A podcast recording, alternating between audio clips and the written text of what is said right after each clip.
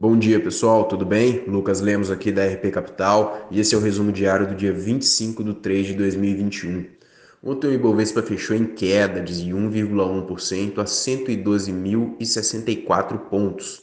O dólar comercial cotado a 5,63, o S&P em 3.889,14 pontos e o petróleo Brent valendo 63,6 dólares.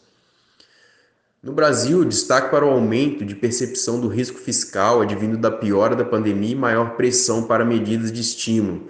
Sobre isso, governadores de 16 estados assinaram carta ao Congresso pedindo volta de 600 reais no auxílio emergencial. Após reunião com lideranças no Congresso, do Judiciário e dos estados, o presidente Bolsonaro anunciou a criação de um comitê de crise para o combate da pandemia.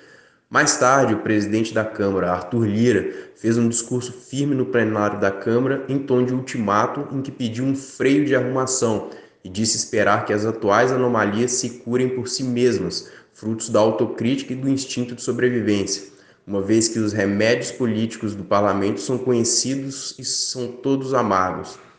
Destaque também para a divulgação do Índice Nacional de Preços ao Consumidor Amplo, IPCA 15, que subiu 0,93% em março, após registrar alta de 0,48% em fevereiro de 2021.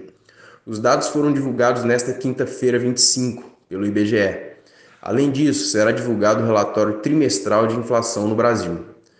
No cenário internacional, nos Estados Unidos, começa hoje o leilão de títulos soberanos de sete anos, após posicionamento de Powell e Yellen, presidente do Fed e secretário do Tesouro dos Estados Unidos, novamente reforçarem a necessidade da permanência de estímulos e desafios na recuperação econômica do país. Bom, pessoal, esse é o resumo de hoje. Qualquer dúvida, estamos sempre por aqui. Um abraço.